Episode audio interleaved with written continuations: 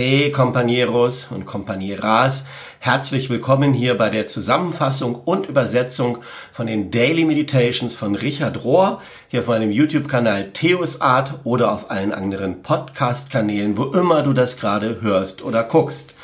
Die Meditationen diese Woche gehen vom 6. bis zum 11. Dezember und sind überschrieben mit dem Titel Christus gebären. Der erste Abschnitt heißt die DNA der Schöpfung. Wir Franziskaner glauben, dass das erste Kommen von dem Christus in der Schöpfung selbst geschehen ist. Die Schöpfung kann nicht Milliarden von Jahre ohne Christus gewesen sein, also als ob er vor dem Kommen von Christus nicht da gewesen sei. In anderen Worten, Gottes erste Idee, um Gottähnlichkeit sowohl sichtbar als auch mitteilbar zu machen, war die Schöpfung. Das Wort, das in der Bibel für diese Idee benutzt wird, lautet Logos. Das kommt aus der griechischen Philosophie und wird dann im Neuen Testament gebraucht. Was ich, Richard, übersetzen würde mit Blaupause oder mit ursprüngliches Muster der Realität. Also Logos ist das ursprüngliche Muster, die ursprüngliche Logik der Realität. Die Ganzheit der Schöpfung ist die geliebte Gemeinschaft der Partner, die Partnerin im göttlichen Tanz. Alles ist Kind Gottes, nicht nur Jesus. Es gibt keine Ausnahme vom Kind Gottes sein. Und wenn du darüber nachdenkst, was sollte das auch sein? Was könnte da sein, was nicht Kind oder Geschöpf Gottes ist? Alle Schöpfung muss dann auf irgendeine Art und Weise die göttliche DNA des Schöpfers oder der Schöpferin in sich tragen zur Weihnachtszeit und in der Adventszeit, was ja so viel wie kommen heißt, denken die meisten Menschen, dass die Geburt von dem Baby Jesus das Kommen des Christus gewesen ist. Aber Advent eröffnet oder offenbart vielmehr, es geht darum, dass wir uns selbst vorbereiten für das Kommen Christi. Es geht um uns, dass wir uns vorbereiten auf das Kommen Christi in einer persönlichen und dann steht hier vertragsgemäßen. Ich weiß nicht, was das Wort an dieser Stelle soll, aber so muss es übersetzt werden. In einer vereinbarungsgemäßen und sichtbaren Form auf Christus vorbereiten. Und nur ein vollkommen vertrauensvolles Individuum kann zulassen, dass solche Größe Gestalt gewinnt und kommuniziert wird, transportiert wird durch den menschlichen Körper.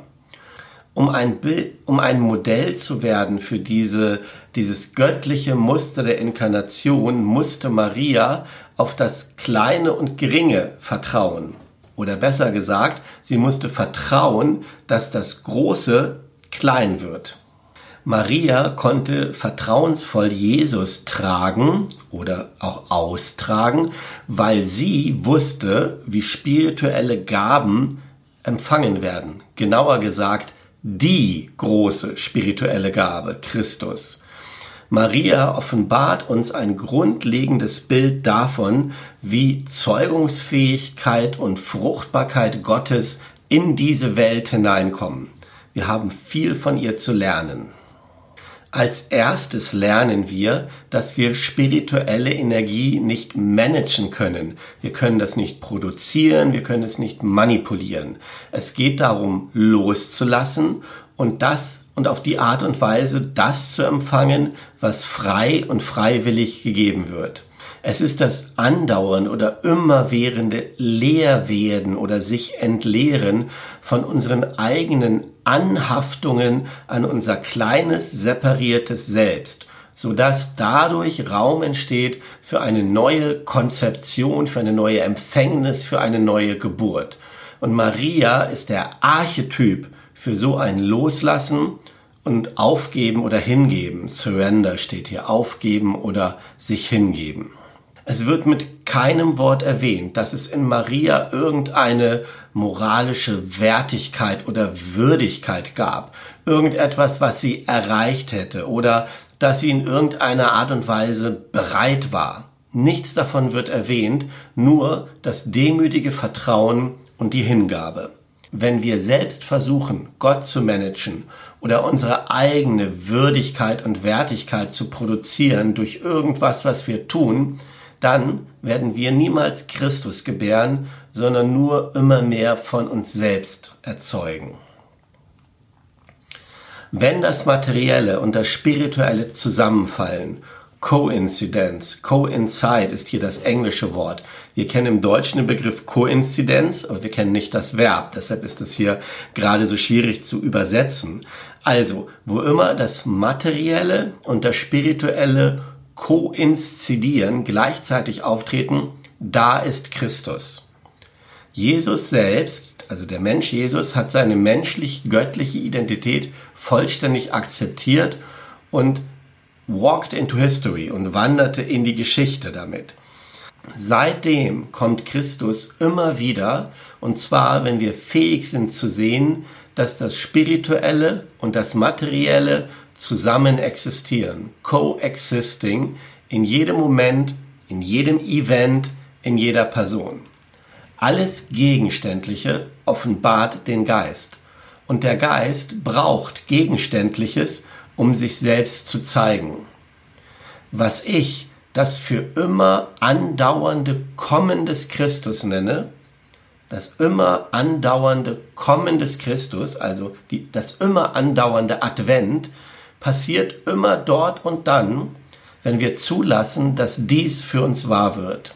Dies ist die Art, wie Gott kontinuierlich in unsere Geschichte hineinbricht oder durchbricht. Christus ist geboren in der Schöpfung. Von seiner Fülle haben wir alle empfangen Gnade um Gnade. Steht in Johannes 1, Vers 16. Das griechische Wort, das hier für Fülle benutzt wird an dieser Stelle, ist Pleroma. Und Pleroma ist ein Wort, das Paulus später oft in seinen Schriften benutzt, um zu beschreiben, wie sich etwas entfaltet, wie sich etwas in der Geschichte erfaltet, die Fülle des Christusgeheimnisses zum Beispiel. Dieses Wort ist ein früher Hinweis auf das, was wir heute evolutionäre Entwicklung nennen würden. Die Idee, dass die Geschichte, die Menschheit, ja vielleicht sogar Gott sich ständig entwickeln und auf ihre göttliche Ganzheit hinstreben. Ja, also alles, selbst Gott, entwickelt sich noch. Und welche Hoffnung und Bedeutung gibt uns das für unser Leben? fragt Richard. In seinem Brief an die Römer schreibt Paulus, von Anbeginn bis jetzt hat die gesamte Schöpfung, wie, wie, sie, wie wir sie kennen oder wie wir wissen, in Geburtswehen gelegen, in einem großen Akt des Gebärens. Die ganze Geschichte von Anbeginn bis jetzt und weiterführen natürlich auch, hat die ganze Geschichte in Geburtswehen gelegen, in einem großen Akt des Gebärens. Die Schöpfung und vor allem die Schöpfungsgeschichte ist nicht so an einem Punkt aus dem göttlichen Handgelenk geschüttelt, so einmal gemacht und läuft seitdem allmählich abwärts Richtung Armageddon oder irgendeiner so tragischen Apokalypse. Schöpfung ist ein lebenshervorbringender Prozess, der immer passiert, der immer noch passiert und der sich andauernd fortentwickelt. Ich muss heute ein bisschen mehr wiederholen, glaube ich, weil das so tief geht, finde ich jedenfalls. Schöpfung ist ein lebenshervorbringender Prozess, der immer noch passiert und sich fortentwickelt. Wir wissen heute, dass das Universum sich immer noch ausdehnt, was bedeutet, dass wir als Teil dieser Ausdehnung, die angefangen hat im Urknall, am Anbeginn der Schöpfung, dass wir Teil sind von Gottes zukünftiger Schöpfung, die erst noch passieren wird. Schwester Elia Delio sagt es so, wir können die Geschichte von unserem 13,7 Milliarden Jahre alten Universum so lesen, dass es ein Aufgehen, Aufblühen der göttlichen Liebe ist die sich dann, ich sag mal, gebündelt hat in der Person von Jesus. Jesus ist die Liebe Gottes inkarniert, also die Liebe ins Fleisch, in die Schöpfung gekommen. Auf eine Art ins Materielle, in die materielle Schöpfung gekommen, schwer zu beschreiben. Jesus ist der Ganzmacher, der Ganzheitlichmacher, der den Weg der Evolution gezeigt hat und dieser Weg geht in Richtung Einheit von Liebe. Christlich zu leben ist ein Commitment zu lieben, ist ein Commitment, Gott zu gebären im eigenen Leben und Hebammen des Göttlichen zu sein in einem sich noch entwickelnden Kosmos. Das, dagegen das gängige christliche Verständnis, dass Jesus gekommen sei, um uns durch einen, uns persönlich durch einen kosmischen Evakuierungsplan zu retten, ist ziemlich individualistisch und egoistisch, eigentlich egozentrisch. Wir haben, also wir, die wir das so betreiben, haben die großartige gute Nachricht zurechtgestutzt auf das, was Jesus für uns persönlich und privat tut, anstatt Gottes Einladung zu feiern, teilzunehmen, mitzumachen bei Gottes universaler kreativer Arbeit. Anstatt zu glauben, Jesus sei gekommen, um uns getrennt von anderen zu erfüllen, wie wäre es darauf zu vertrauen, dass wir da sind, um Christus zu erfüllen? Ich sage das nochmal, das ist wieder so ein Satz, der, den man, glaube ich, zweimal gut hören kann. Ähm, wie wäre es, darauf zu vertrauen, dass wir da sind, um Christus zu erfüllen? Wir sind Teil von dieser Bewegung von einem immer weiter wachsenden, universalen Christus, der noch nicht fertig ist, der zu uns kommt und der durch uns geschieht in diesem einen großen Akt des Gebärens. Das Geschenk empfangen. Und diesen Absatz fasse ich mal so ein bisschen mit meinen eigenen Worten zusammen, weil das ein bisschen langatmig ist. Und es geht im Kern um die Frage, warum Maria eine so große Anziehungskraft auf viele ausübt. Und Richard lässt die Poetin, Autorin und Benediktinerin Kathleen Norris etwas über Marias Jungfräulichkeit erzählen. Und dass es weniger mit biologischem zu tun hat als mit folgendem. Es geht darum, dass Maria ein Beispiel sei so etwas wie eine jungfräuliche Geisteshaltung oder, oder Mindset aufzuzeigen. Ähm, und dass wir sowas auch brauchen. Eine Haltung, die nicht durch Kontrolle und Selbstbezogenheit voreingenommen ist. Und die Autorin, sie stellt hier gegenüber, wie Maria auf die Ankündigung reagiert, dass sie ein Kind empfangen wird. Ja, also für die, die sich nicht so auskennen, es gibt in der Weihnachtsgeschichte zwei Ankündigungen. Das eine ist an Maria, und das andere ist an Elisabeth, die da mal Johannes den Täufer empfangen wird. Und da ist dieser eine interessante Satz, also ähm, Elisabeth, die Johannes den Täufer empfangen wird, die ist verheiratet mit Zacharias, der war Priester und der Engel kündigt dann also Zacharias an, obwohl ihr schon alt seid, ihr werdet auch ein Kind kriegen. Und Zacharias sagt dann ungefähr, wie werde ich denn wissen, dass das so ist? Ja. Und dahinter steckt eine ganz andere Einstellung als die schlichte Antwort von Maria, die sagt, wie, wie kann sowas passieren? Ja, also man muss ein bisschen den Ton auch hören dabei. Zacharias sucht mehr Wissen und Information und eine Art von Kontrolle. Wie kann ich das denn wissen? Und bei Marias Antwort schwingt aber Folgendes mit. Hier bin ich. Und darin, ähm, und mir geschehe, wie du willst. Und darin schwingt ihre Hingabe und ihre Zustimmung mit.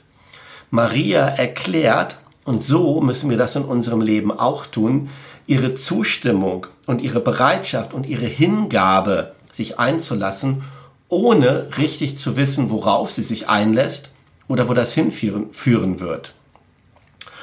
Und ähm, die Autorin sagt hier, ich frage mich nach dieser Geschichte selbst, wenn das Geheimnis von Gottes Liebe durchbricht in mein Bewusstsein, werde ich dann davon wegrennen? Oder bin ich Jungfrau genug, um aus meinem tiefsten, wahrsten Selbst zu antworten und etwas Neues zu sagen? Ein Ja zu sagen, großgeschrieben, ein Ja, das mich für immer verändern wird. Wenn Jesus repräsentativ ist für die totale Hingabe Gottes an die Schöpfung, ja, also Jesus ist der Repräsentant für Gottes Liebe in die Schöpfung. So ist vielleicht Maria repräsentativ für die Menschheit, indem sie uns zeigt, wie diese Gabe empfangen werden kann.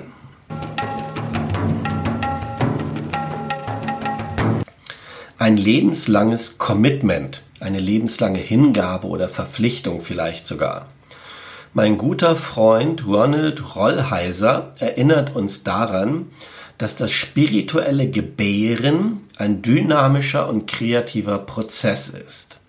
Indem wir schauen, wie Maria Christus gebärt, gebiert, sehen wir, dass das nicht auf einen kleinen Moment begrenzt ist. Glaube, genau wie Biologie, beruht auf einem Prozess, der eine Reihe verschiedener Punkte beinhaltet. Was sind diese Punkte? Erstens, genau wie Maria müssen wir schwanger werden vom Heiligen Geist.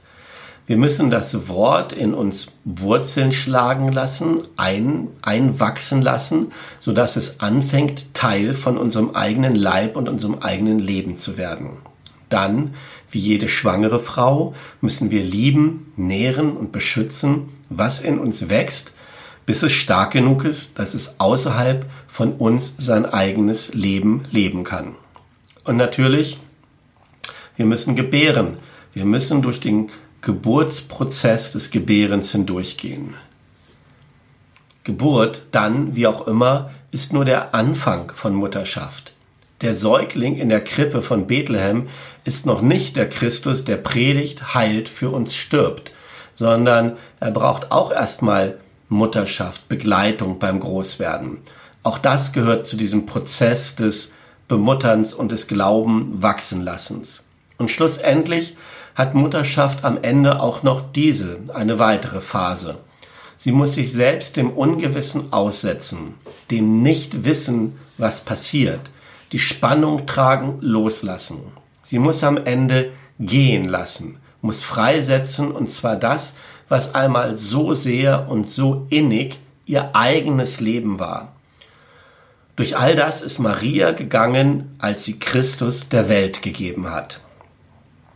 Auch unsere Aufgabe besteht darin, Christus zu gebären. Maria ist das Paradigma dafür, also das Urbeispiel dafür, das zu tun. Von ihr lernen wir dieses Muster. Weihnachten ist kein Automatismus. Es kann nicht als garantiert gesehen werden, wenn Weihnachten kommt, wird Christus schon kommen und geboren werden und erst recht nicht in uns. Es hat mit Maria begonnen, aber jeder und jede von uns ist gefragt, seinen oder ihren eigenen Beitrag zu leisten, dass der Glaube Gestalt gewinnt, geboren wird in dieser Welt.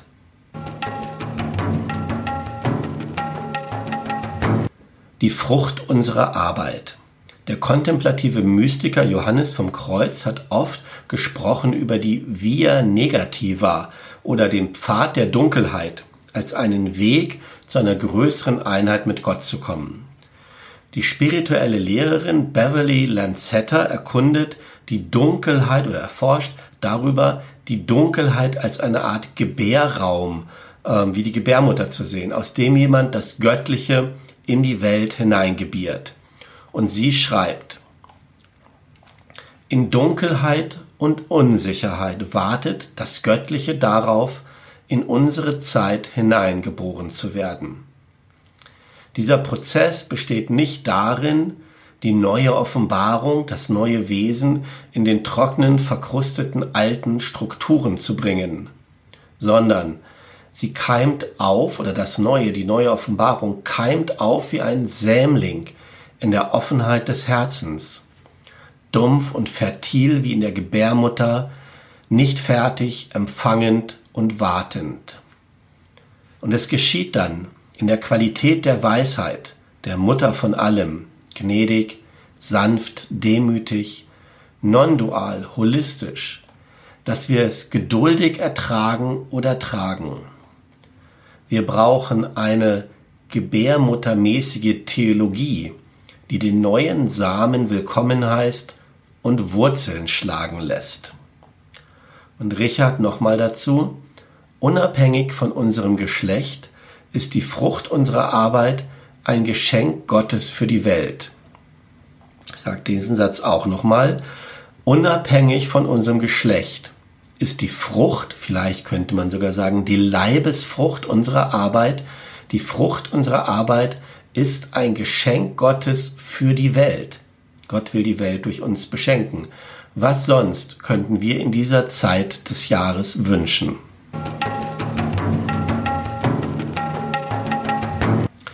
Bevor ich am Ende nochmal Richard zu Wort kommen lasse und damit die Meditation ausklingen lasse, will ich mich verabschieden und euch alles Gute wünschen für die kommenden Weihnachtstage und die Rauhnächte.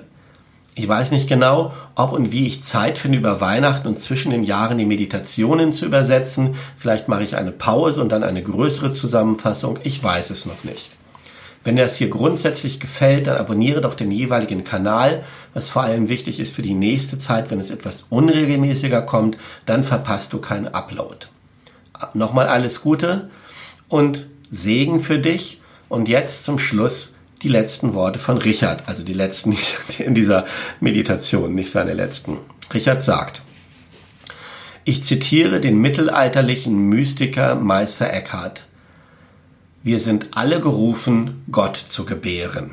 Das ist das Zitat. Wir sind alle herausgerufen, Gott zu gebären. Und Richard sagt, als ein Mann, der sich dann auch noch dem Zölibat verpflichtet hat, werde ich niemals wissen, wie es ist, physisch zu gebären.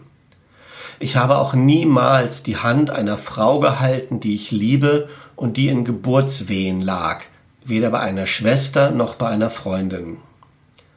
Aber wie auch immer, ich habe die Erfahrung gemacht, wie Christus geboren wurde in dieser Welt.